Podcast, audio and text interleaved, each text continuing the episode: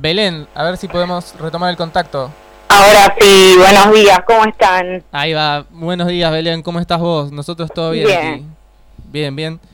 Todo tranquilo, digamos, entre comillas. Entre comillas, todo tranquilo, así es. Belén, bueno, primero gracias por atendernos, ¿no? Por, por poder eh, comunicarte con nosotros. Sabemos Sí. que desde la Junta Interna, ¿no? Que decía de, de prevención del delito del gobierno de la ciudad y desde DATE están organizando una actividad eh, en el marco del 8 de marzo, ¿no? Del Día de la Mujer Trabajadora. Sí, así es. Eh, bueno, prevención del delito se caracteriza por ser un sector donde más del 85% de, del cuerpo de seguridad que formamos somos mujeres. eh, y bueno, absolutamente precarizadas, eh, en una situación de violencia económica bastante urgente de, de tener respuestas. Llevamos muchos años. Eh, prevención se creó hace 12 años y bueno, el 95% del sector es contratado con sueldos por debajo de la línea de pobreza.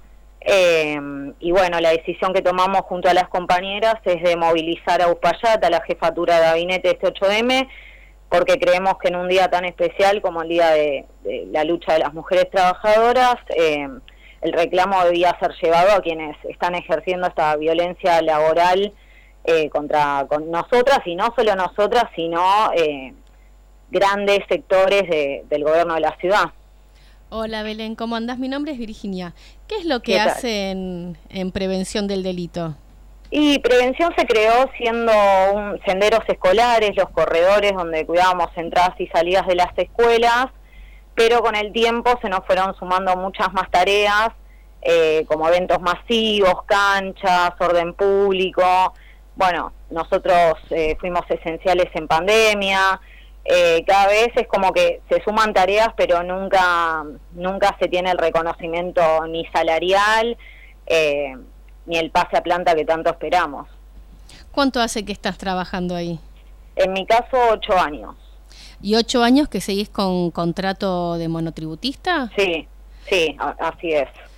¿Y más o menos el plantel de ahí cuánta gente es que anda con un Y aproximadamente entre administrativos y agentes de prevención rondamos los mil trabajadores, este, pero plantas hay solo 70. Qué bárbaro, ¿no? Porque la verdad que es el trabajo negro del Estado. Sí. Para un gobierno eh, que empieza su campaña política como ejemplo de la ciudad más segura del mundo, la ciudad de mejor paga, la verdad que es una vergüenza. Tal cual, y perteneciendo al ministerio con mayor presupuesto, como es el Ministerio de Justicia y Seguridad, que sabemos en qué condiciones ahora se encuentra el ministro Alessandro. Eh, bueno, así es como están los trabajadores de ese ministerio, totalmente precarizados. Eh, la mayoría tiene dos, tres trabajos. Obviamente también esto afecta a las familias porque mis compañeras dejan a los chicos solos muchas horas por estas cuestiones de, de no poder llegar a fin de mes y meter todas las changas que se puedan. ¿Y cómo viene la jornada que preparan para el 8 de marzo frente a la jefatura? ¿Qué es lo que van a hacer? Y bueno, es una jornada, la verdad que estamos esperando muchísimo, donde va a haber más de 17 sectores que nos van a acompañar y abrazar este reclamo, junto a las compañeras también de la CTA Autónoma, eh, donde, bueno, vamos a crear nuestra primera bandera como Agentes Unidas en Preven, eh, donde, bueno, vamos a con carteles y, y con música y con una asamblea eh, plantar este reclamo que ya viene como sector en general, pero bueno, creemos que, que ya en especial las que más sufrimos esta violencia somos nosotras porque sumado a la violencia laboral y económica, eh, le sumamos la psicológica por la situación en la que nos encontramos y porque nuestro trabajo en calle también implica que recibimos mucha violencia eh, verbal o física. Entonces es un trabajo que, que requiere mucho esfuerzo mental eh, y lleva también a tener muchos problemas de, de ansiedad, de depresión, de ataques de pánico, que tampoco tenemos los medios para tratarlos, este, porque no tenemos obra social y también sabemos cómo está la salud en el gobierno de la ciudad, entonces tampoco se puede acceder a, a la salud pública.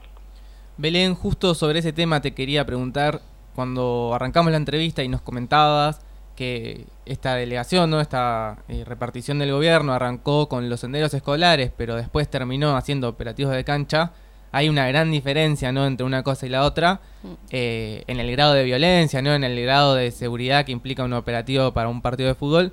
Quería preguntarte como, bueno, ¿qué es lo que ustedes cotidianamente padecen, no estando en la calle o en un operativo en una cancha, de, eh, en relación al peligro, digamos, que, que implica esa tarea?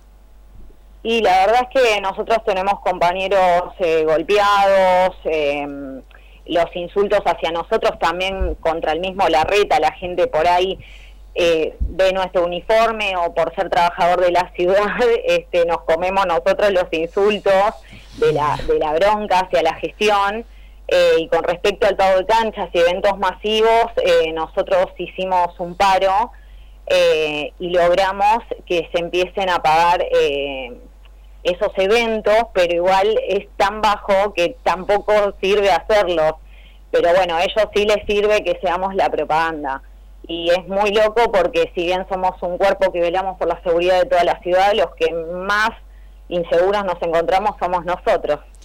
Claro, es un peligro porque además, eh, ¿qué serían como ustedes la continuidad de lo que era antes Guardia Urbana?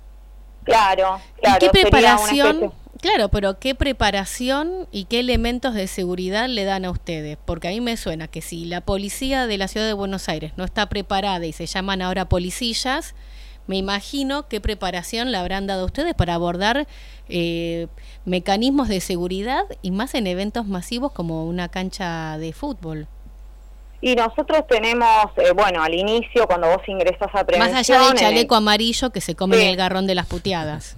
Eh, en el Instituto de Seguridad Pública tenemos como un ingreso que dura un mes donde, bueno, tenés determinadas materias que la realidad es que en el abordaje en la calle no tienen mucho que ver y después muchas de las cosas que nos hemos capacitado eh, salieron más que nada de la dirección, no tanto de, lo que es más ministerial. Eh, entonces, no, en realidad, como decimos nosotros, te curtís en la calle, no no, no hay otra acá, es así, a los bifes. Es terrible porque ese te curtís en la calle implica eh, comerse los garrones de que te puteen, de que te quieran pegar y bancársela solo, básicamente, sin ningún acompañamiento. Y, los que los que reconocen nuestro trabajo ya terminan siendo los vecinos que cuando te ven todos los días comprenden en la precariedad que te encontrás, en tus condiciones, este y bueno, son ellos los que dan una mano, o sea, un lugar para poder descansar, para ir al baño, un montón de cosas que nosotros no tenemos. Sí, es tremenda la, la precariedad con la que el gobierno de la Ciudad de Buenos Aires manda a trabajar a su plantel de, de gente, pero me hace acordar a los chicos de tránsito cuando atropellaron a los que hacían control de tránsito y ahí saltó a la luz que no tenían obra social, que estaban trabajando en negro, que no tenían ningún derecho laboral, que terminó en el hospital de clínica siendo atendido. Sí, y de hecho, bueno, hay una gran parte de tránsito que se, ocupa del orden público, que pertenece también a nuestro ministerio y se encuentran en las mismas condiciones que nosotros. Belén, te agradecemos mucho el contacto, que nos hayas podido contar esto. Esperemos que la actividad que van a realizar el miércoles que viene sirva para algo, que no haya que llegar a una situación como la que tuvo que padecer tránsito, ¿no? Para que ustedes sean escuchados por el gobierno de la ciudad, por la reta y que bueno, de una vez por todas se pongan las pilas, ¿no? Que dé los pasaplanta, que equipe a los agentes como corresponde. Esperemos que, suceda eso. Esperemos, porque es lo que corresponde. Eh, sabemos que el dinero está, solo falta la decisión política de, de ejecutarlo. Por nosotros los trabajadores y también por los ciudadanos que lo merecen con todos los impuestos que, que pagan y la situación que están padeciendo. Así que mil gracias por, por el espacio. No, mil gracias a vos, Belén. Hasta luego, abrazo grande. Abrazo. Bien, ahora en un ratito también vamos a hacer otra entrevista, pero justo mientras escuchaba Belén lo que nos comentaba, eh, estaba leyendo acá eh, que va a haber paro de médicos hoy por una agresión que hubo en el Hospital Fernández, paro en los hospitales públicos. La medida comenzará desde las 8 y será por 24 horas. Justo, justo, también como en relación a... La ciudad más segura del mundo resulta que está infinitamente insegura. Parece que no era tanto la ciudad más segura del mundo, ¿no? Parece que era mentira.